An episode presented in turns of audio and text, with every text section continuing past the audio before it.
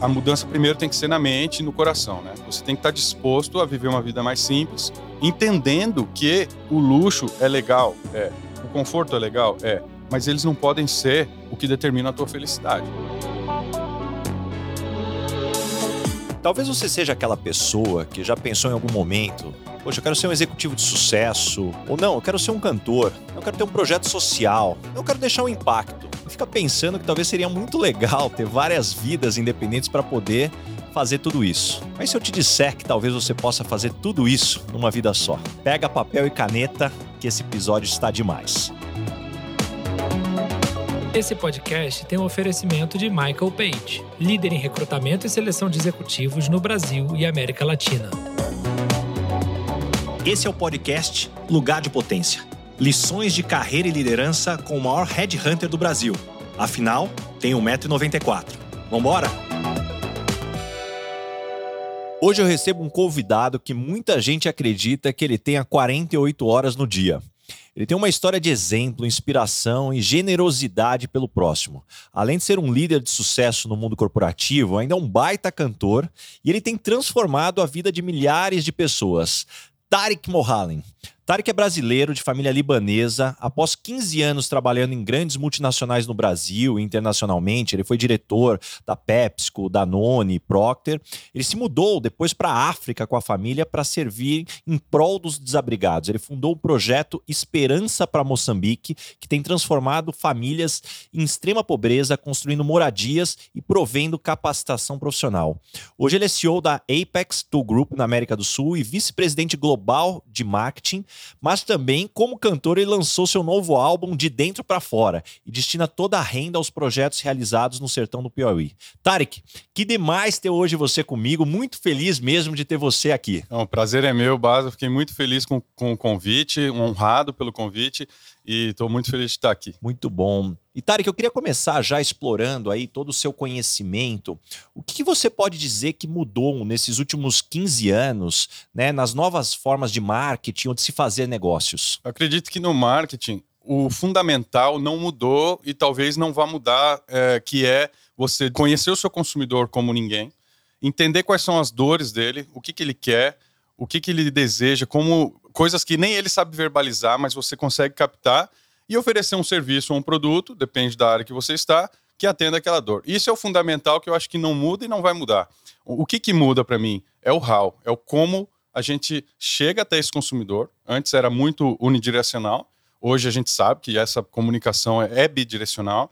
E também acredito que a barra está cada vez mais alta, porque a capacidade que o consumidor tem hoje de determinar o rumo que o seu produto, a sua reputação vão tomar é altíssima, porque a gente sabe que os reviews, a gente sabe que a capacidade de mobilização nas redes sociais, a, da opinião pública, é muito grande, coisa que 5, 10, 15 anos atrás a gente não via. É muito interessante o que você traz até dos reviews. Uma grande provocação que eu faço sempre com o meu time e faço também com os nossos clientes é a seguinte provocação: se não existisse mais a área comercial na sua empresa, se toda a decisão de compra dos novos clientes fossem baseados nas estrelas deixadas pelos atuais clientes, o que, que você mudaria na sua operação? Né? Se toda a reputação que você está deixando com os clientes atuais fossem agora o racional para novas vendas, talvez muitas empresas teriam que mudar bastante, né, dentro dessa dinâmica. E, e nesse ponto, Otário, que você fala muito da importância de ter uma nova estratégia de foco total no cliente, né, o cliente no centro de tudo, né, o customer centricity. Qual é a importância dessa estratégia quais os insights, feedbacks que você tem obtido aí através dessa dinâmica? Eu acredito que assim, a gente fala o customer, mas muitas vezes é o, é o customer e o consumer, né? Os dois no centro de tudo. Por quê? Quando eu vim de 15 anos na indústria de consumo e assumi esse desafio na indústria de ferramentas, uma das grandes diferenças que eu percebi era que existia um, um foco muito grande no cliente, mas muitas vezes em detrimento do relacionamento com o consumidor, com o usuário final. E onde que eu via esse problema? Que o cliente ele é importantíssimo, mas ele é a metade do caminho.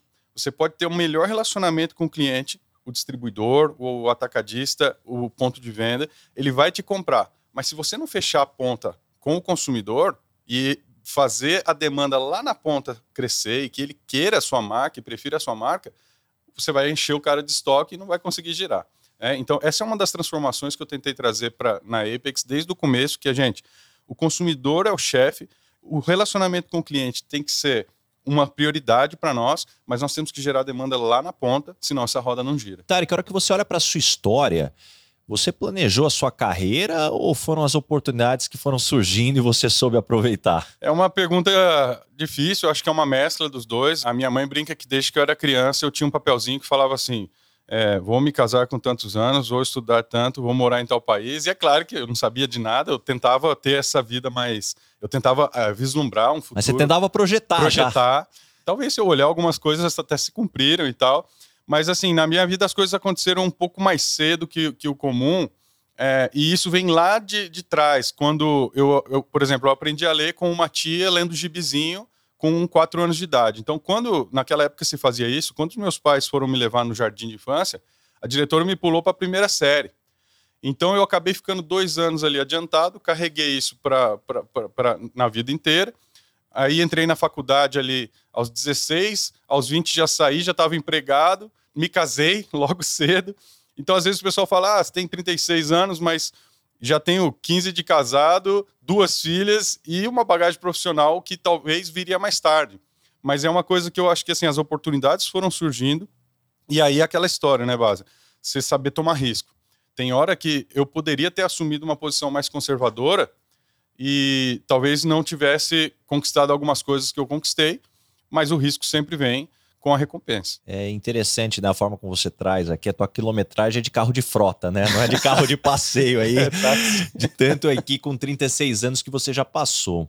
E, e eu queria explorar aqui um pouco, Tarek, acho que todo mundo que conhece a tua história fica bastante curioso de entender como foi sair de uma vida estável, de executivo de uma multinacional, com os benefícios que a gente sabe, com o status, né, com até um poder perante ao mercado, e se mudar para a África para começar uma vida nova, né? Se mudar com a família família e fundar esse projeto Esperança para Moçambique. Como isso aconteceu aqui? Como como estava sua vida de executivo até então para você fazer esse movimento? É, eu acho que assim foi um. Se eu, se eu pegar o, o, background, como que estava antes dessa tomada de decisão, estava indo muito bem. Eu, eu, tive uma jornada ali de 10 anos na PIG, morando em cinco países diferentes, vida de expatriado muitas vezes, você conhece, sabe a, os benefícios e tal, e como isso te impulsiona na carreira também, né? Trabalhar com culturas diferentes.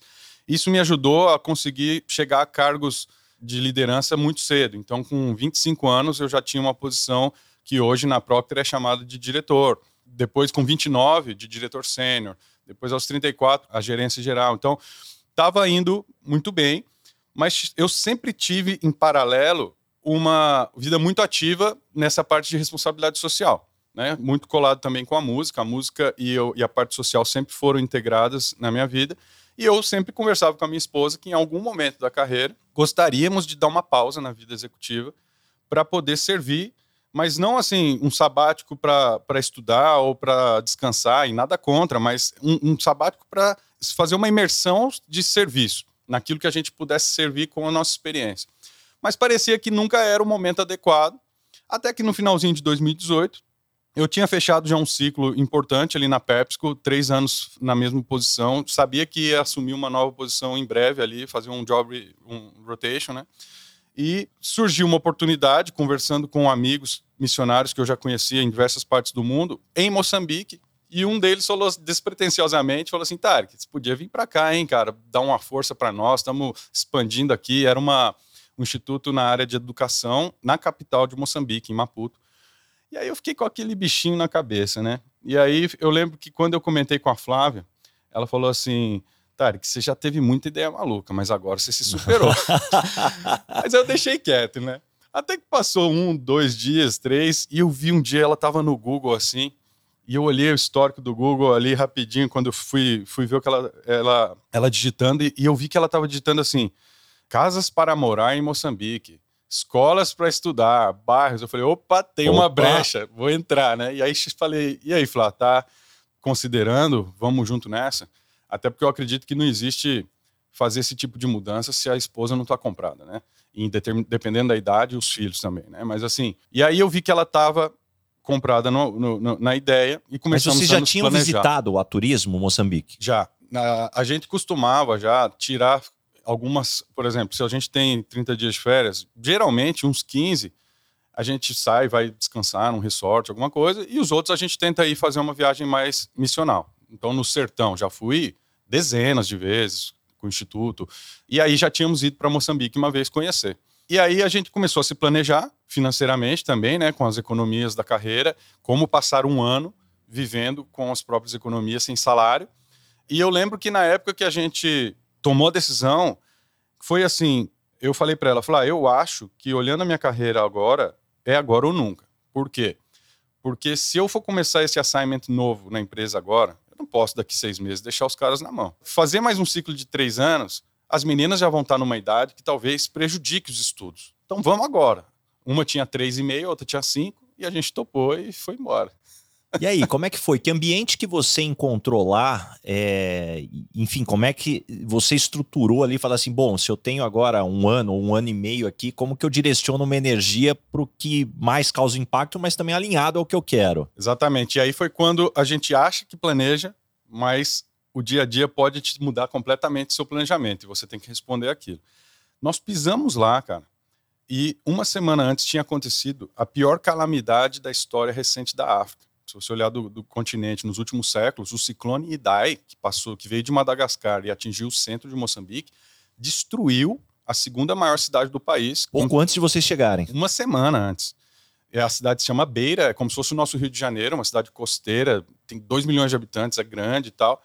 E assim, pensa num país, numa cidade onde existe uma miséria, uma pobreza crônica instalada e passa um ciclone em cima. E eu comecei a ver aquilo na internet e falei para Flávia, não é possível que isso seja coincidência, eu, eu preciso ir lá ver isso com meus próprios olhos, mas eu não quis levá-la nem as crianças porque estava tendo surto de malária, de cólera, deixei elas na capital, que é um pouco menos precário, depois eu conto um pouquinho do estilo de vida também que a gente teve que se adaptar, e peguei um avião e fui, cara, com uma mochila nas costas sem conhecer ninguém. Peguei, comprei lá Maputo Beira e fui.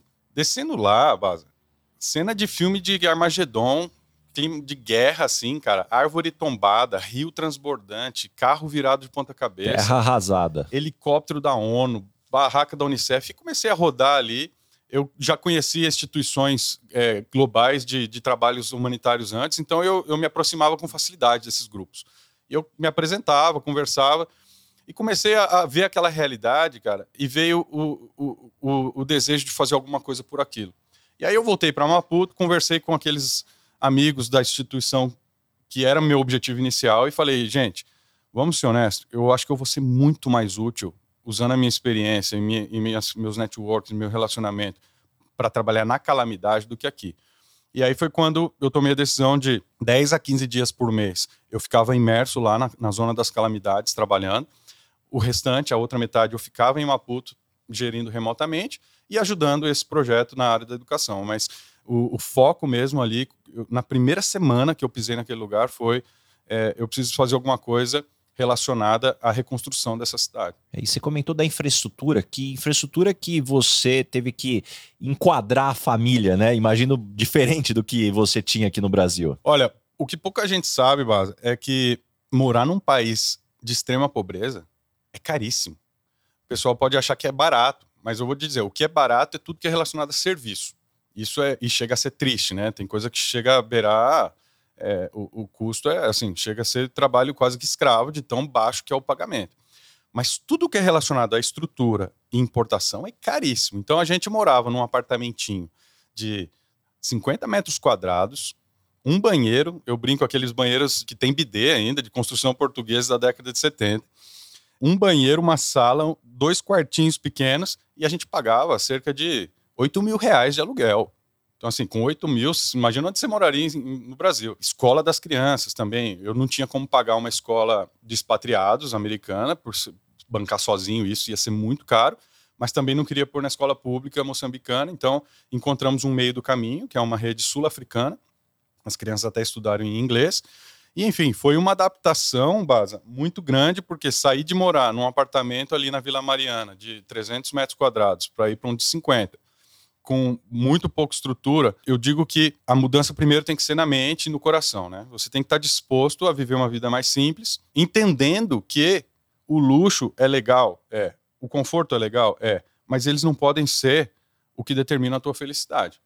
E a gente tinha isso muito claro, que o lar é onde a família está reunida e feliz e se sentindo útil. Não importa se é de 300 ou de 50 metros quadrados. E essa foi uma grande alegria para mim ver o poder de adaptação das crianças ali, que estava tudo bem, sabe? Brincava ali com o pé na areia o dia inteiro, com os vizinhos e tal. Até postei ontem algo sobre isso. E foi assim, a adaptação foi bem mais fácil do que eu imaginava. E dentro dessa dinâmica, quais foram as principais fichas que caíram para você que hoje você vê o impacto no seu estilo de liderança? Olha, eu acredito que assim, primeiro de tudo, trabalhando ali naquela região, eu tive que montar do zero, né? A gente pode falar disso daqui a pouco, a fábrica de tijolos, né, que vai dar capacitação para aqueles pais de família e tal.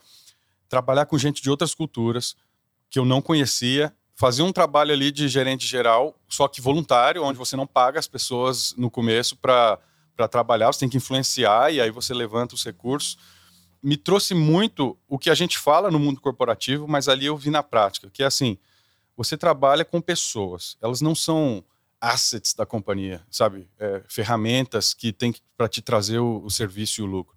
São seres humanos. E como seres humanos, eles são ali integrais, eles têm a, o seu lado pessoal, profissional, é, todo no mesma pessoa, e você tem que saber respeitar aquilo.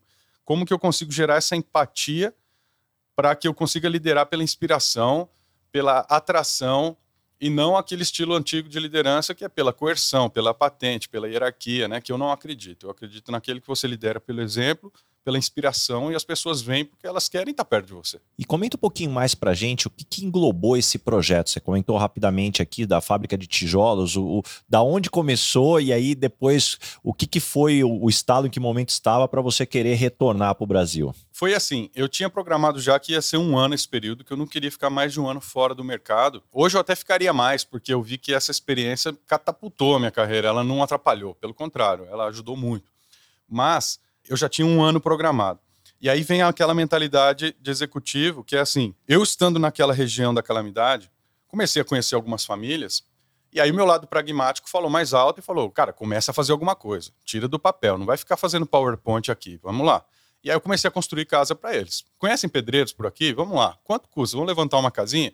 E aí ligava para o meu irmão, que é executivo também, ligava para minha mãe, ligava para alguns amigos que eu tinha mais intimidade, falava, galera, vamos botar uma grana aqui. Rodada de investimento. Passei o chapéu, cara, e fiz uma rodada de investimento e em uma semana tinha levantado uma boa grana. Coloquei dinheiro do meu bolso também e tal. E começamos a construir. Eu lembro que a primeira casa foi para a família do seu Joaquim. E ele, é, que era pedreiro também, eu já falei com ele: Ó, eu vou te dar uma casa, mas você me ajuda já a construir a próxima. Tá bom, combinado? Combinado. Aí ele já virou já mestre de obra da próxima. Aí começamos a fazer casas. Já fez a retenção, programa a retenção, de retenção. é, o loyalty ali, né? E aí chegou um ponto, aí o nosso lado executivo fala o quê? Como que eu posso fazer a coisa ser sustentável e escalável? Porque eu, eu sabia que eu ia embora dali a um ano e não queria voltar para casa, por mais que, eu, que, que meia dúzia de casas mudasse a vida daquelas famílias para sempre, eu queria algo que pudesse não depender mais do Tarek quando o Tarek fosse embora. E aí foi quando veio a ideia de é, o quê? essa cidade precisa do quê? Aí a gente vem pensando na necessidade do local ser reconstruída. Então, por que não uma fábrica de tijolos? E foi quando eu me deparei com uma tecnologia que eu não conhecia, que se chama o tijolo ecológico. Ele parece um Lego e ele é mais resistente e ao mesmo tempo mais econômico. E comecei a pesquisar, pesquisar e tal, e descobri que o Brasil é um dos países na vanguarda dessa tecnologia. E aí, graças a Deus, pelo LinkedIn, pelo networking e tal, me conectei com um, o CEO de uma empresa que fabrica essas máquinas de tijolo ecológico. E é um italiano, lembro até hoje, o senhor Francesco Caruzzo. Liguei para ele lá de Moçambique, me apresentei, falei o que eu queria fazer. E ele falou assim: pô, gostei do teu projeto, vou te dar uma máquina. Só não posso te levar ela aí, você paga o frete. E aí, assim, a história do frete, você imagina combinar um país com o nível de corrupção do Brasil com o de Moçambique, é de chorar, né? Você tem, para você fazer as coisas do jeito que eu gosto, que é assim, correto, você tem que pagar, você tem que é, pagar impostos que eles inventam, porque eles querem te forçar a mão ali, né? Mas graças a Deus conseguimos trazer não uma, mas duas máquinas. E aí, quando chegou a máquina, eu precisava de alguém que soubesse ligar a máquina. e aí foi quando, de novo, networking, conversa vai, conversa vem. E, e, e comecei a ver pessoas que foram, assim, anjos mesmo de, de Deus na minha vida para esse projeto sair do lugar e, e, tomar a proporção que tomou. Conheci um dos caras que mais manjam dessa tecnologia no Brasil, de construir mesmo, mexer na máquina e tal, que é o Frank Fonseca, lá de Governador Valadares. Na cara de pau, liguei pro cara, consegui que ele fosse lá um mês. Ele só falou, Tarek, paga minha passagem, minha hospedagem, eu não vou te cobrar o serviço. Gostei da visão do projeto. E aí trouxe o cara e ele trabalhou, viu, Básico? Assim, eu tinha que mandar ele parar, porque era dia e noite capacitando aqueles pais de família que perderam tudo no ofício da construção. Que eu acredito firmemente que, assim, quando você cria as condições para que a pessoa saia da miséria pelo seu próprio trabalho, aquilo é sustentável e aquilo vai transformar gerações, porque muda a mentalidade. É diferente. Eu não acredito naquela frase, né, que as pessoas falam com muita fluidez, que é assim, não, não pode dar o peixe, tem que ensinar a pescar. Eu falo, você tem que dar o peixe e ensinar a pescar. Porque se você, em uma zona de calamidade. Não, gente com a barriga vazia, passando fome, não consegue nem pensar. Exato. Tem uma urgência peixe, ali para resolver. Não tem ninguém para ensinar a pescar, gente. O cara vai morrer de fome, é sério. Eu acredito que o assistencialismo puro não transforma a vida de ninguém, porém, é, a gente precisava fazer as duas coisas. E aí foi quando veio essa ideia de, poxa, vamos formar esses pais de família que perderam tudo, que estão morando no meio dos escombros, no meio do lixo, muitas vezes vamos trazer uma casa, uma moradia digna. E aí eu, eu, eu já conto como foi para levantar esse recurso, porque hoje nós temos 70 casas construídas já entregues, mas vamos, além de entregar a casa, gerar uma forma que esses caras tenham um ofício e passem a ter uma maneira de se sustentar. E o que, que despertou depois sair da África se você cumpriu realmente esses 12 meses, como é que foi a, como é que você planejou a tua saída? Porque aí é o que a gente chama no mundo corporativo, né, de planejar a sucessão. Totalmente. E aí você tocou um ponto muito importante que assim, quando deu seis meses, eu já comecei a ficar preocupado e falar, e agora como que eu faço para planejar a minha volta sem que esse negócio pare, né? O Esperança para Moçambique tem que ser, tem que continuar. Já estava andando com algumas pessoas e eu comecei a andar mais perto de um que virou o meu braço direito lá, que é o Manassés, que é um brasileiro, mas que já estava em Moçambique como missionário cerca de 7, 8 anos. E eu comecei a andar mais próximo dele, para conhecer a índole, o caráter. Eu sabia que ele tinha o skill técnico da construção, ele era um mestre de obras, ele ajudava ali a, a coordenar aqueles pedreiros, mas eu queria conhecê-lo como líder também. E comecei a ver que o cara era nota 10, assim. O coração dele estava ali em servir, cara. O cara não era ganancioso, não estava interessado em, em nada além de poder gerar transformação ali. E foi quando um dia eu sentei com ele, eu lembro até hoje, isso era o quê? Mais ou menos em setembro, e eu fui embora depois em fevereiro do outro ano. E eu falei assim, Manassés, vou te fazer uma proposta, cara, mas você tem que me falar a verdade. Se eu te der a fábrica, quando eu for embora, ela passa a ser sua. Isso aqui vai ser um peso para você ou vai ser uma ajuda para o teu projeto de vida aqui em Moçambique? E ele começou a chorar e falou que era tudo que ele precisava, porque ele tinha o plano, ele tinha a vontade, ele tinha o skill, mas ele não tinha estrutura.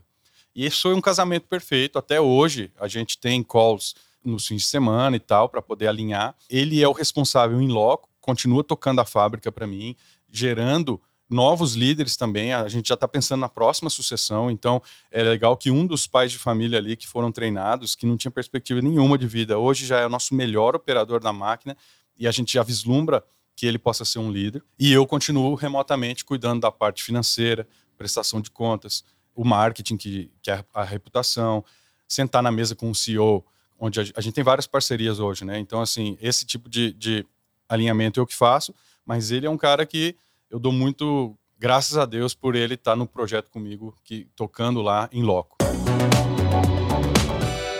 E Tarek, é impossível escutar a sua história e não ser tocado. Eu acredito que é, a maior parte das pessoas, em algum momento talvez, já pensou ou refletiu sobre como poder ajudar o próximo.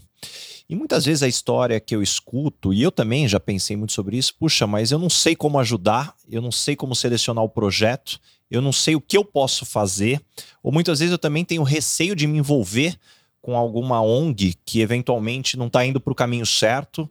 Então, são uma série de bloqueios que muitas vezes as pessoas têm, mesmo tendo a atitude, tendo a intenção. O que você está de recomendação aqui para quem está nos escutando aí para que possa avançar de fase? Não, é uma boa, muito boa pergunta, porque parte do funding que a gente levantou, instituições americanas, por exemplo, me ligavam através do Instagram, através do boca a boca, e falavam o seguinte, Tarek, nós estamos com uma verba aqui para ajudar Moçambique na calamidade, a gente não sabe para quem doar, porque a gente precisa de, de alguém que seja íntegro e competente. A gente não está achando essa combinação. Às vezes a gente acha pessoas de bom coração e tal, mas que o negócio não sai. E às vezes a gente acha gente que até faz, mas que tem muita ONG picareta, né, Basa? A gente sabe. Eu também conheci muitas outras séries. E o que, que eu digo que é o maior capital hoje do projeto? É a reputação. O dia que isso for manchado, acabou. Assim, não tem. Então a prestação de contas é fundamental. A gente teve um momento, quando a gente fez uma campanha de crowdfunding para levantar os recursos, teve um momento que eu precisei parar as doações. Eu falei, gente, para, para. Vocês me, me surpreenderam aqui, bombou. Deixa eu prestar conta primeiro, vou dar vazão a esse dinheiro. E essa própria instituição americana que eu estou falando, ela queria vir me dar o dinheiro para fazer 10 casas de uma vez. Eu falei, não, você vai me dar duas. Na hora que eu te prestar conta das duas, você me deposita mais. E eles adoraram essa resposta, porque demonstrou seriedade e tal. Então, respondendo à pergunta, o que eu sugiro é o seguinte: pesquise sobre os líderes da ONG e do, da instituição que você é, está avaliando, veja a, a, história, a trajetória, a reputação dessas pessoas. Hoje em dia é muito fácil conseguir informação, né? E vá atrás de informação antes de poder ajudar. Uma coisa que ajudou muito para nós foi o seguinte: colegas de trabalho, ex-chefes, ex-subordinados, funcionários e pares e tal, eles falavam assim: olha, Tarek, eu não sou muito de fazer doação para ONG, não, que eu não tenho muitas boas experiências. Mas porque você está aí, eu sei que o dinheiro vai ser bem aplicado. Então, estou fazendo um depósito. E o cara ia lá e dava, sei lá, 10 mil reais.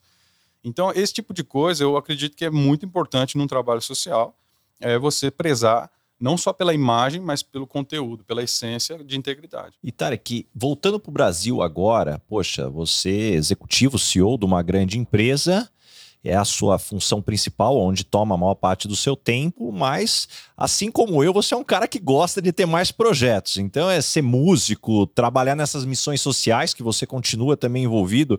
Como que é dividir esse tempo? Como é que você se organiza? Essa é uma pergunta que, que aparece bastante e uma das coisas que me ajudaram muito a, a me planejar é o seguinte: durante a semana, horário de trabalho, né, o bicho pegando ali e tal, eu não me distraio eu foco 100% em, naquilo que eu me comprometi com a empresa, em gerir a empresa, entregar, ainda mais em, eu, eu, me uni à empresa, pensa que eu entrei em março, final de março, e deu lockdown, fechou tudo e tal. Então, março de 2020. 2020, passar a ser o general manager de uma empresa com a pandemia estourando, era um desafio enorme e numa indústria nova para mim e tal.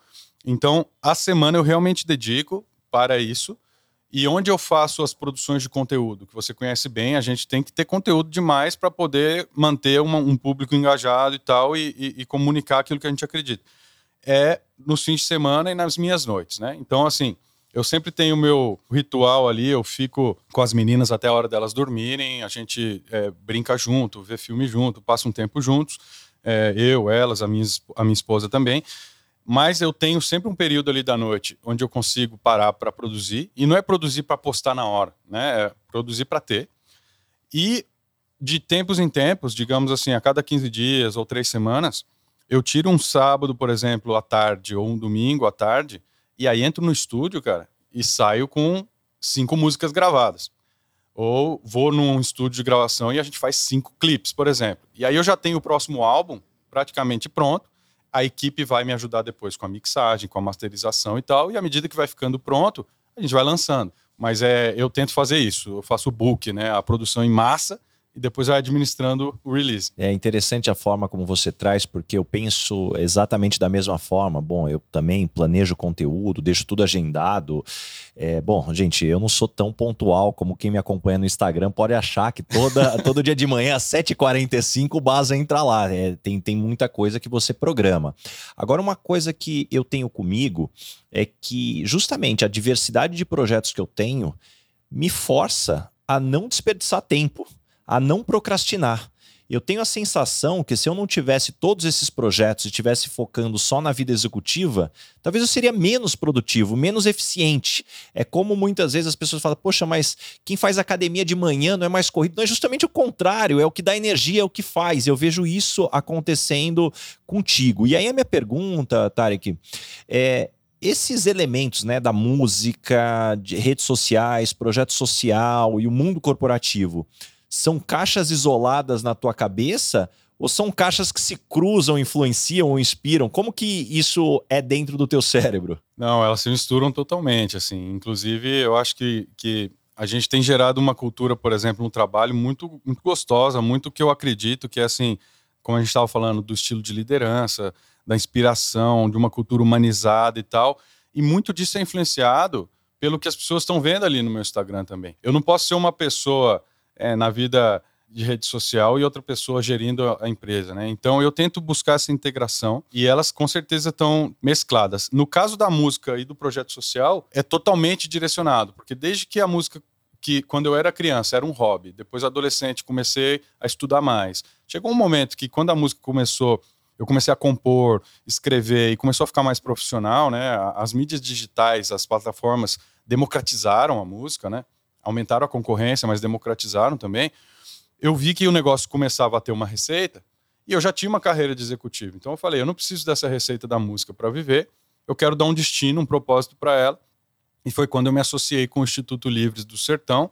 Fui totalmente chocado com uma realidade de Brasil que até então, oito anos atrás, eu não sabia que existia, achava que era coisa de filme. E quando eu vi com os meus próprios olhos, eu falei, não, a música vai servir para isso.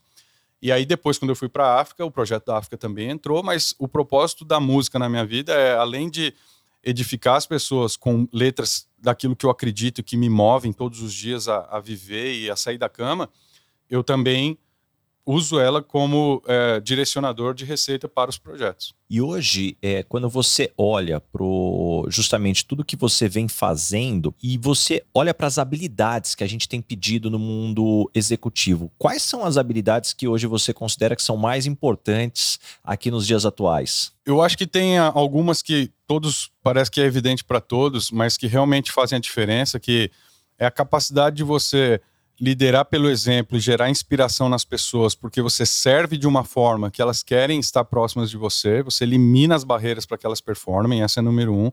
Outra é a parte de trabalhar em equipe, que eu sei que é meio clichê falar isso, mas de verdade, quanto mais tempo a gente vai tendo na carreira, mais a gente vê que ninguém faz nada sozinho. É impossível. Se as pessoas não estiverem fazendo a sua parte bem, não por obrigação, mas porque elas compraram a visão, é muito difícil do negócio dar certo.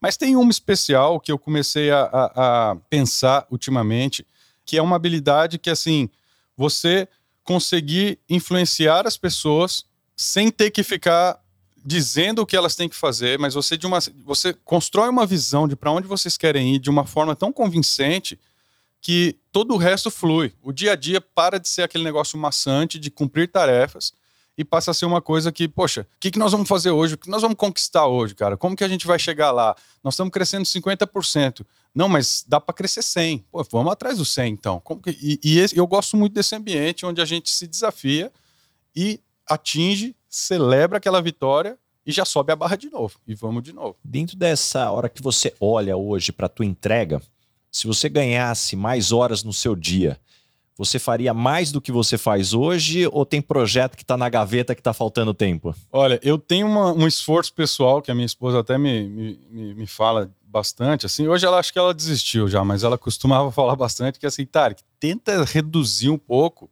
não abre mais frente. Porque tudo que você abre, você entra de cabeça e você quer ser o melhor, você quer fazer o melhor, você quer gerar uma excelência e isso te consome tempo. Então, não abre mais frente. E eu tento não abrir mais frentes. Mas eu tenho, por exemplo, tantas reflexões, é, devocionais, é, estudos, coisas que eu vou escrevendo ao longo da produção de conteúdo e tal, que eu tenho um, alguns amigos de editoras e os caras, assim, de duas em duas semanas, um mês em um mês, chega uma mensagem lá. E o livro? E quando vem o livro?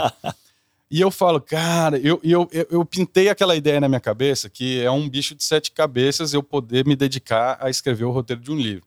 Então eu fico. Essa eu estou procrastinando, eu tenho que confessar. Eu não, não, costumo procrastinar na vida, não, mas essa eu falo, não, ainda não, não consigo. Mas talvez seja mais simples do que eu imagino, né? Mas é, esse é um dos... Eu sei bem, meu livro agora devo lançar aqui nos próximos 30, 60 dias, finalmente. Mas é algo que eu descobri que livro nunca você vai achar que ele está pronto. Cada vez que você lê, tem alguma coisa para você consertar, que você aprendeu também, você quer incluir. Então você tem que tomar cuidado para dar um basta e falar: não, é, é aqui mesmo e não vai estar tá perfeito e está tudo bem, é um desapego que você tem que criar. Dicas, então. e, e, e eu me identifiquei muito, porque eu tenho com a minha esposa, a gente conversa a cada três ou a cada seis meses. E normalmente é no café da manhã, né? Voltando da academia, meu filho acordando. E aí eu falo para ela: Nossa, olha, a partir do mês que vem eu vou, eu vou reduzir o número de projetos, eu vou fazer menos coisas. E no início ela acreditava. Hoje ela só olha para mim nem responde. Eu falo, tá bom, já sei, já faz tempo que eu falo isso, mas eu não consigo também. É exatamente essa dinâmica.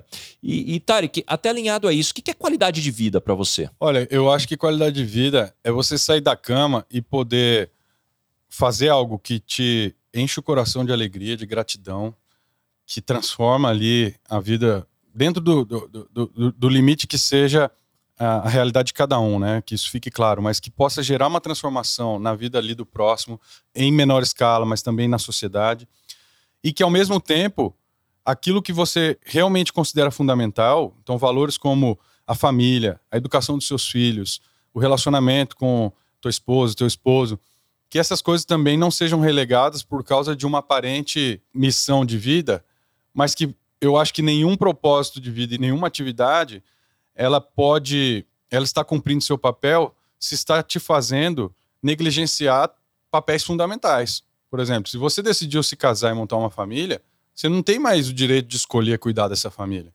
Poxa, você assuma a responsabilidade. Então, essa é uma coisa que eu trago para mim. Quanto tempo eu estou gastando com as minhas filhas, na educação delas, passa tão rápido. Quanto tempo eu estou nutrindo o relacionamento com a minha esposa e, ao mesmo tempo, produzir. Né? A gente quer produzir, quer produzir no trabalho, em todas as áreas, mas para mim é, equilibrar essas duas coisas é fundamental. E Tarek, como é que você lida com dias ruins, né? Dias que você acorda ali com o pé esquerdo, como a gente fala no interior, porque, poxa, com tantos projetos, não dá para desperdiçar nenhuma hora. Como é que você lida com dias ruins? Assim, eu tenho uma, uma rotina matinal que me ajuda muito. Nos dias bons, ela potencializa, e nos dias ruins ela me traz paz e me traz refrigério para poder sair de casa com a mesma garra e tal, que é eu tenho no café da manhã um tempo com a minha esposa onde a gente faz a nossa meditação diária, a gente estuda a Bíblia juntos, e isso desde que a gente casou e porque nós trazíamos isso já da nossa vida de solteiro. Então quando a gente casou, a gente falou, vamos fazer junto? Vamos. E é uma coisa que alimenta um ao outro, mas de uma certa forma assim, é, se eu não faço, tem dia que eu tô de viagem e aí eu tento combinar com ela, olha, eu vi tal, tal capítulo, vê ele também, depois a gente conversa. Mas às vezes quando não dá, porque tem um compromisso extraordinário, que eu preciso sair mais cedo e tal, e a gente pula, eu sinto muita falta daquilo. E eu falo, puxa, me fez falta. E nos dias que eu tô ansioso, que eu tô preocupado, que eu tô com chateado, são os dias onde mais aquilo também me traz e eu, e eu nas minhas orações eu confio e eu falo, puxa, esse problema eu conversando com Deus, eu falo, eu não tenho como resolver aparentemente agora. Me ajuda e vamos. E aí eu tento mentalizar aquele negócio, né? O que está no meu controle eu vou fazer o melhor. Mas o que não está, cara, eu vou tentar não me preocupar. E hora que vê, passou de fase, vambora, já está produzindo. e Tarek, a gente chegou agora no momento Headhunter. Qual que é a pergunta que você sempre faz nas entrevistas para contratar alguém para o seu time? Eu tento pescar ali na, nas entrevistas coisas de integridade de caráter, tá? Porque os skills, a gente tem referências, a gente conversa, a gente nota ali em meia hora de conversa e tal. Mas tem uma parte que, por causa de eu ter errado uma vez muito sério na contratação de uma pessoa, eu tento nunca mais errar nela que é a parte dos valores e dos princípios. Né? Tem um autor que eu gosto muito de liderança, o Craig Groeschel, e ele fala, cara, o melhor momento para demitir uma pessoa é na entrevista. Não contrate. E eu aprendi porque eu lembro que eu tinha uma necessidade uma vez, é claro que eu não vou citar aqui o exemplo, é, os nomes e, e épocas, mas eu tinha uma necessidade de preencher uma posição urgente de um gerente sênior respondendo para mim, eu era o diretor, eu precisava de um gerente sênior porque eu tinha promovido o meu gerente anterior, ele saiu, foi para outra oportunidade. Eu precisava preencher aquela cadeira que estava me consumindo demais. Eu estava tendo que fazer o chapéu do gerente e do diretor. E entrevista vai, entrevista vem. Chegou nos finalistas, cara. E eu lembro que durante a entrevista eu comecei a pescar coisas que eu não gostei, de caráter. Atitudes de, de, de fofoca, de orgulho, de é, insubordinação, de, de complô, assim. E eu comecei a pescar algumas coisas que o teu gut ali fala. E você mas, ignorou. E eu, mas eu lembro que eu ignorei deliberadamente, cara. Conscientemente. Conscientemente. Aquela vozinha falou no meu cérebro Tarek, cuidado, isso vai dar, vai dar ruim. E eu, sabe, falei, cala a boca. Tampei cala a boca, eu tenho problema voz, pra resolver aqui. Cala a boca, eu já tô na quinta entrevista, eu quero fechar essa vaga. Então eu lembro que eu, conscientemente, eu fechei os olhos para aquilo que eu não gostei, racionalizei as duas, três coisas que eu achei ela boa e contratei. E, cara, não deu outra. Foi a pior contratação, acho que, da minha carreira. Pessoa tóxica para o time, criava problemas, não trabalhava em equipe, gerava complô de corredor, sabe? Coisa totalmente contra o que eu acredito. Assim, até que fosse resolvido, passou um tempo e foi muito doloroso. Então, para não errar de novo nisso, eu costumo explorar essa área. É, e esse é um ponto que eu, eu tenho comigo que o, os sinais que você ignora, seja numa entrevista, né? A gente está falando de relacionamentos profissionais, mas os sinais que você ignora também em relacionamentos amorosos no início ou de amizades, normalmente são os motivos que vão causar o rompimento depois de muito estrago. É incrível como a gente, com o nosso gut feeling, né, esse nosso instinto, muitas vezes te dá algumas lições e é importante. E no mundo corporativo, eu tenho a sensação que ainda é muito pouco falado, né? Poxa, não, no mundo corporativo temos que ser racionais. Imagina, não tem espaço para o feeling, para o instinto. E eu queria aproveitar puxar esse, esse aspecto.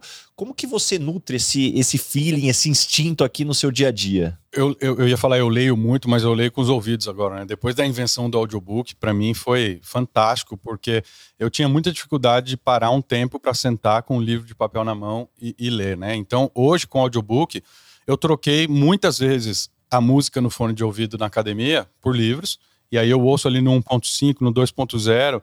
Tem aplicativos em português, tem podcasts, tem o Audible da Amazon, que eu sou cliente lá, comprei o membership mais alto que tinha, porque eu consumo muito. E esse é uma fonte, então, que eu acho que me traz racionalmente bastante coisa, mas também o que você está falando. Nutre meu inconsciente de uma forma que aquilo, no momento certo, vai me ajudar. Essa é uma. Outra, eu tento me manter atualizado nas notícias. Chegou um momento que eu tenho que confessar que eu tentei me afastar um pouco, porque era muito tóxico. E nessa geração onde você é difícil saber o que, que é fake news, o que, que é verdade, você tem que investigar muito. Então, eu procuro me manter atualizado, mas sem me deixar aborrecer pelo dia a dia. E também uma, uma fonte que, para mim, ela, ela é até informal, mas é fundamental, é escutar os outros, né? Pessoas com mais experiência, pessoas que passaram por algo que eu não passei ainda, ou que eu estou passando. E eu valorizo muito poder aprender com os outros, muitas vezes com o erro deles, para que eu não erre, e muitas vezes com a experiência, são fontes importantes para mim. E quando as pessoas não gostam de você, normalmente qual é o motivo? Cara, tem uma coisa que eu, eu, eu aprendi conversando em terapia e tal, que toda virtude tem a sua sombra, né? Quando eu pego a virtude do pragmatismo, do, de ser rápido para frente e buscar essa liderança que vai trazer resultados mais para frente e tal, isso tem uma sombra. E a sombra muitas vezes é você parecer que você é autocrático, que você não ouve. Então, é, a gente vai ficando mais maduro e vai trabalhando isso, né? Mas eu, eu já passei em reuniões diversas vezes que automaticamente a pessoa começa a apresentar o problema e ela está no meio do slide, eu já terminei de ler o slide inteiro, já tenho uma solução para aquele problema e já falo. Maestro Zezinho, uma nota. e aquilo, um dia, o, o, o, eu tomei o feedback e falou: Poxa, você não deixa os caras nem apresentar e já traz a solução, já acaba a reunião, vamos todo mundo fazer. E aí eu comecei a me esforçar. Hoje eu acho que eu faço isso melhor, que é assim: fica quietinho, Tarek, segura a sua solução e vê se a solução não sai da própria equipe. Se no final não sair, você lança humildemente e tal, mas deixa todo mundo se sentir parte daquela solução. E esse é um exercício que eu tenho tentado fazer. Muito bom. E o que você tem mais orgulho do que está escrito até hoje no seu currículo? Puxa, é, assim, eu gosto. Primeiro, dando só um, um, passo atrás, eu acho que antes de orgulho a gente tem que ter gratidão, né? É, eu acho que um, um grande problema humano, e principalmente dessa geração mais nova, é nascer achando que o mundo lhe deve algo e que ela é entitled, né? Tem direitos Take for granted. Take for granted coisas que, cara, você não merece nada. Seja agradecido por, pelo ar que você respira e que não é teu, pela comida que estava na sua barriga, pela roupa que você veste, por ter um lugar para morar. Então, é, para mim é gratidão em primeiro lugar. Mas quando eu olho para trás, eu vejo que as experiências nos diversos países onde eu morei, a relação com as culturas diferentes, foram forjando habilidades que me ajudaram demais a chegar onde eu cheguei e é o que eu quero continuar crescendo.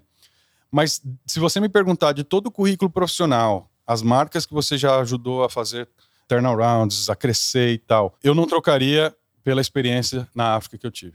Onde, se eu tiver que te confessar assim, o meu coração mais voltava para casa mais cheio de alegria, pleno, e era onde eu tive menos dinheiro na minha vida, porque eu não ganhava salário nenhum, foi na África. Porque você vê ali concretamente as pessoas sendo transformadas através do serviço, para mim não tem alegria maior. O que, que, você trouxe de aprendizado da cultura lá de Moçambique, da forma como as pessoas agem ou se relacionam? Para mim, assim, é uma cultura que traz um respeito inerente, assim, muito maior, sabe? A gente, por talvez o brasileiro por ser muito relacionável e tal, a gente às vezes perde um pouco esse lado do respeito aos mais velhos, do respeito à, àquela pessoa que te fez um bem, né? Eles, vou te dar um exemplo, eles chamam de pai uma pessoa que fez algum bem para eles. Então, o pessoal da fábrica, os pedreiros, mais, às vezes mais velhos do que eu, eu chego lá e eles me chamam de pai Tarek, porque eles se sentem tão na, em dívida com aquilo que eles ganharam e receberam, que eles falam, isso é como se fosse um pai para mim. E esse respeito, esse carinho, assim, eu trouxe com muita. É, é muito vivo para mim nas relações. Poxa, que interessante. E Tarek, o que, que você gostaria de perguntar para o Baza Headhunter? Ó, eu perguntaria duas coisas. Uma eu até já perguntei ali quando estava no corredor, mas uma eu acho que assim, o que, que você vê que com essa evolução dos jobs descriptions, né, que antes existiam trabalhos que talvez não vão existir mais, com a tecnologia avançando tanto, para onde vão caminhar os skills que vão fazer um executivo se diferenciar? Será que vão permanecer sendo os que a gente já conhece ou vão evoluir? Essa era uma pergunta. E a outra acho que tem mais a ver com a nossa experiência pessoal, assim, nós dois, que é você ser o líder de uma empresa tem um, um, uma imagem, uma reputação a zelar ali e, ao mesmo tempo, é, não ser julgado como o, o, blogueiro que fica no Instagram produzindo conteúdo, né? Como que a gente pode lidar com essa dualidade? Poxa, ótimas perguntas. Acho que o primeiro ponto, né, quando você fala de skills, muitas vezes a tecnologia assusta as pessoas porque, puxa, agora o que, que eu vou fazer, né? A tecnologia está destruindo empregos. Agora, se a gente trouxer para um timeline um pouco mais longo, a gente nota que o ser humano vem precisando se transformar desde que o mundo é mundo. Porque na época que nós éramos nômades, era muito importante a nossa capacidade, né, a nossa força física, para que a gente pudesse é, caçar, para que a gente pudesse ter alimento. Depois, à medida que veio a agricultura, a gente já pôde né, não depender mais desse esforço. Depois a gente sempre foi muito valorizado pela resistência, porque era a capacidade que você tinha de ir um, de um lugar ao outro carregando algo, ou você sozinho. À medida que se inventa a roda, a gente perde essa necessidade com, tanto, com tanta força. E aí, isso foi evoluindo, né? Depois, com a escrita, até então, as pessoas eram muito valorizadas pela memória. E à medida que veio a escrita, a memória é importante sim, mas talvez não tenha o mesmo peso depois com a Revolução Industrial. Então, se a gente for olhar, o ser humano ele vem buscando o seu lugar ao sol desde que o mundo é mundo. Vem alguma tecnologia, vem uma mudança na sociedade, e até então o que era importante é, deixa de ter importância e vem coisas novas. Agora, aonde eu sou muito otimista é em relação a justamente cada vez mais a gente está perdendo o que talvez não é a nossa essência a gente não vai ser mais forte que um animal, a gente não vai ser mais eficiente que uma roda. Então, como que a gente busca, né? efetivamente, quando eu vejo os empregos que estão deixando de existir com a tecnologia, eu não vejo empregos onde as pessoas realmente são apaixonadas pelo que fazem. Então, esse para mim, agora por outro lado, isso eu reconheço, e a gente tem que ser muito correto em dizer que isso traz um desafio gigantesco, porque as profissões antigas, né, elas deixam de existir antes que as novas cheguem.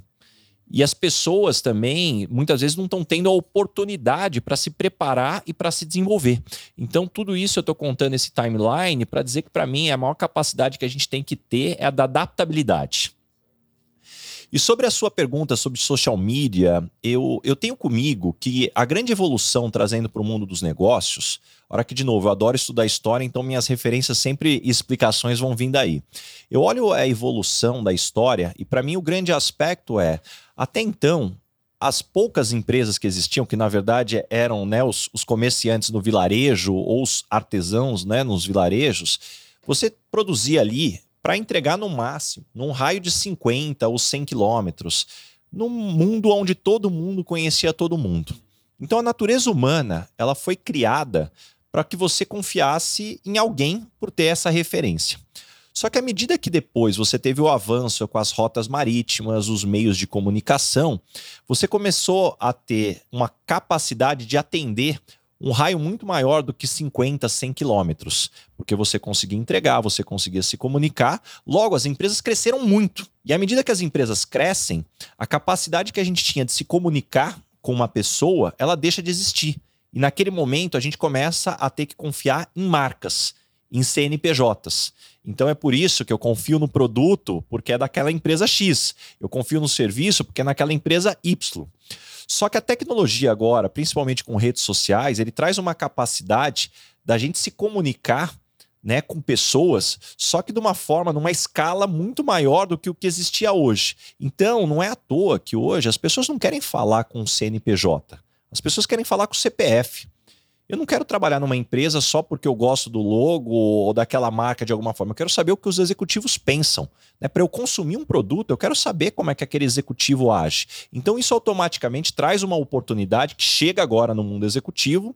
Só que, verdade seja dita, né, toda disrupção causa estranheza e muitas vezes traz impactos. Então, o que certamente você já escutou e eu também já escutei, pô, mas como é que você tem tempo para estar tá em rede social, né? Você podia estar tá trabalhando mais. Então, ele cai de uma forma que, num primeiro momento, é um não entendimento da capacidade, do potencial. Claro, sempre tem aí um outro que vem maldade também, a gente sabe, mas para mim é um caminho sem volta. E eu acho que isso ele vai muito além do que muitas vezes a gente, como executivo, já foi chamado, pô, mas executivo de multinacional virou blogueirinho, que história é essa?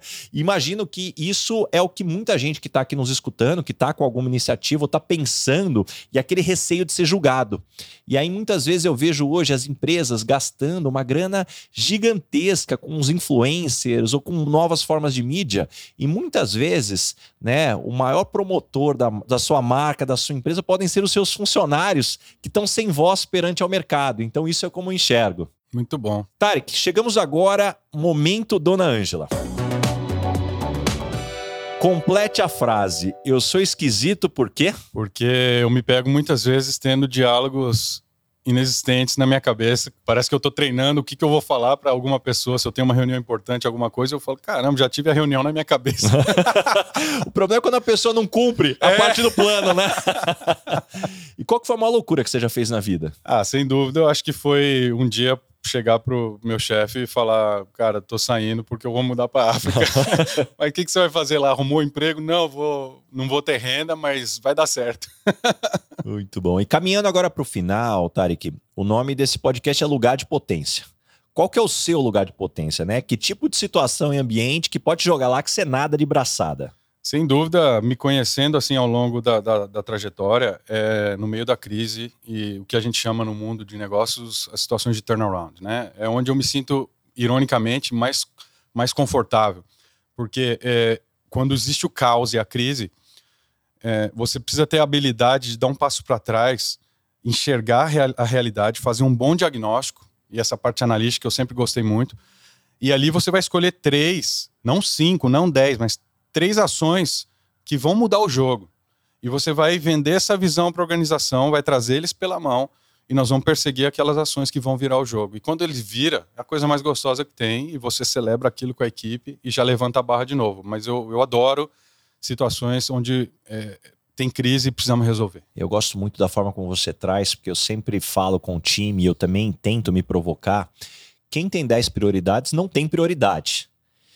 Você tem alguma, alguma ferramenta, algum processo para fazer esse afunilamento? Porque você parte ali de mapeamento, talvez 20, de 10 situações, você tem que chegar em três.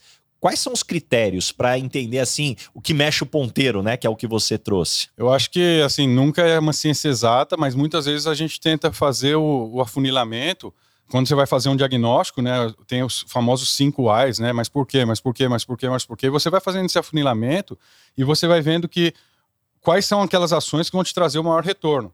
E muitas vezes eu tenho essa provocação com os diretores que reportam para mim, ou com as pessoas, com os gerentes e tal. Quando os caras estão trabalhando até 8 horas da noite todo dia, eu chamo para conversar. Talvez isso era bem visto no passado, mas para mim eu falo, cara, alguma coisa está acontecendo que eu preciso te ajudar na produtividade ou na quantidade de tarefas. E aí o cara abre para mim o que ele está fazendo e eu costumo, hoje eu tenho mais facilidade de fazer isso, mas eu falo, não, essa aqui, essa aqui, essa aqui, cara, vou te pedir, não faça mais. Não, mas aí vai cair, não sei o que. Não, confia em mim. E a gente poder saber dizer não para algumas atividades que no final não é aquele 20% que vai trazer o 80%. Né? E Tarek, deixa algumas dicas de fonte de conhecimento, né? Como é que você se mantém informado, como é que você se desenvolve? É, uma que eu já comentei aqui, mas que eu recomendo muito, o, o aplicativo Audible da Amazon, né? Você faz uma assinatura ali barata e você tem acesso a uma literatura eu sei que existem muitos aplicativos aí grátis e tal, conteúdo no YouTube, mas eu pego ali o livro na íntegra, né, de autores que eu gosto, e ele vai te recomendando outros e tal.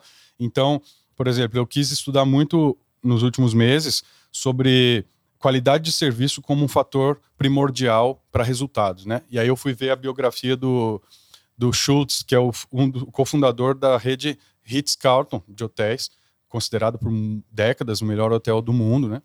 E ele fala sobre a excelência no serviço. É impressionante, até tem uma história que ele, uma das políticas que ele tinha era que todo o staff de recepção tinha 2 mil dólares que não precisava pedir autorização para ninguém para resolver algum problema de algum cliente. 2 mil dólares para que o cara saísse satisfeito. E não é que o cara não está preocupado com os lucros, é de tanto que ele acredita no serviço, né? Então, esse é uma. No, na, ali eu já peguei a biografia, já li. Mas também uma das que eu acredito bastante é você abrir a cabeça quando você precisa fazer o famoso benchmark e tal.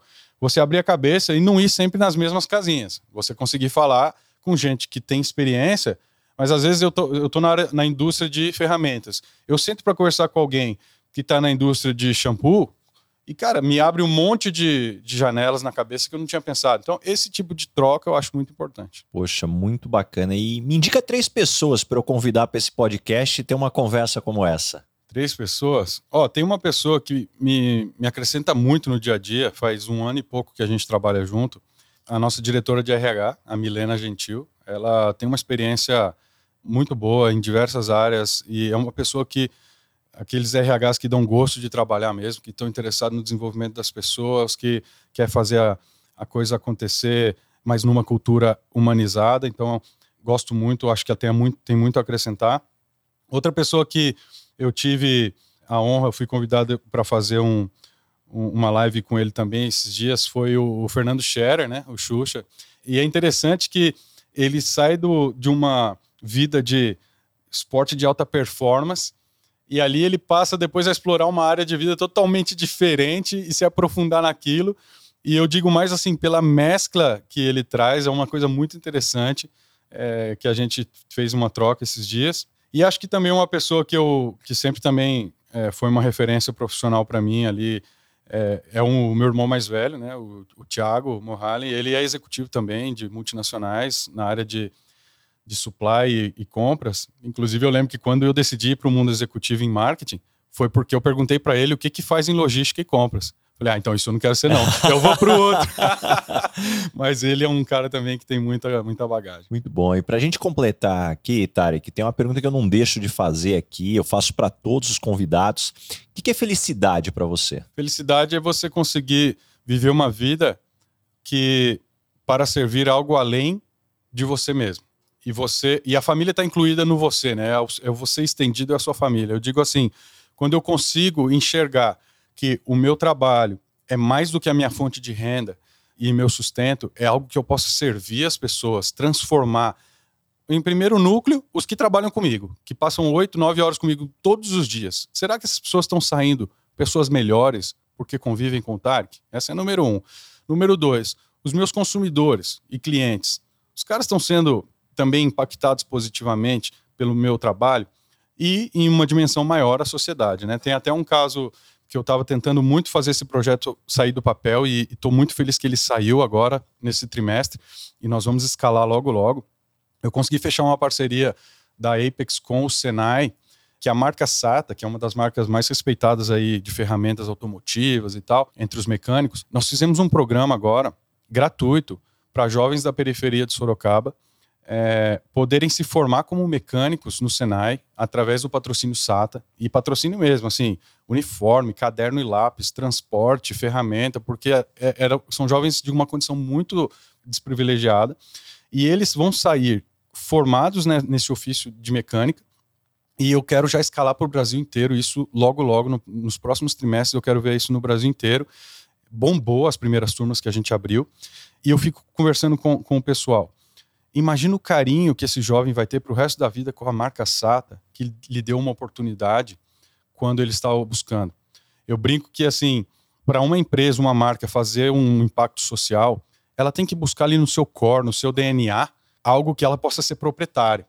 Porque imagina que eu criasse um programa assim, vamos doar livros para as escolas. É legal doar livro? Claro que é, mas não tem nada a ver com o core da minha empresa e do meu, das minhas marcas. Então, eu, eu sempre provoco aos executivos que estão nos ouvindo, as pessoas que trabalham em marketing, busque dentro aí do seu DNA, da tua marca, da tua empresa, que certamente você pode servir dentro daquele core. E quando você faz no core, o impacto é muito maior. Fantástico. Poxa, Tarek, muito obrigado mesmo. Que honra ter você aqui. Que história, quantas lições, quanto aprendizado. Como que as pessoas te encontram? Quais projetos vêm pela frente? É, eu estou muito é, ativo no Instagram, né? Então as pessoas podem procurar lá Tarek Mohalen ou Esperança para Moçambique, que vai aparecer lá no Instagram. Lá é onde basicamente a pessoa vai achar três tipos de conteúdo: os lançamentos musicais, os projetos sociais e as minhas reflexões é, diárias. Então pode nos seguir lá, nos procurar. A outra que é muito importante são as plataformas de música. Então, se você escuta no Spotify, no Deezer, na Apple Music, seja onde for, procure a gente lá, ouça os conteúdos e clique em seguir, porque sabia que acho que não sei se é 90 ou 95% das pessoas que usam Spotify, por exemplo, ouvem os artistas, mas não clica no botãozinho seguir ali, que ajuda uma maravilha. O, o algoritmo. algoritmo. famoso algoritmo. Então eu diria isso, assim, tem o canal do YouTube, tem as plataformas de, é, de música e o nosso Instagram. E projetos que você perguntou, eu recentemente terminei a, a produção em massa do próximo álbum inteiro, então a gente, hoje em dia você não lança mais um álbum, você lança os singles mensais e depois você junta num álbum, né, para você sempre ter novidade. Graças a Deus, esse ano de 2021, nós tivemos 10 lançamentos, então foi um negócio muito bacana.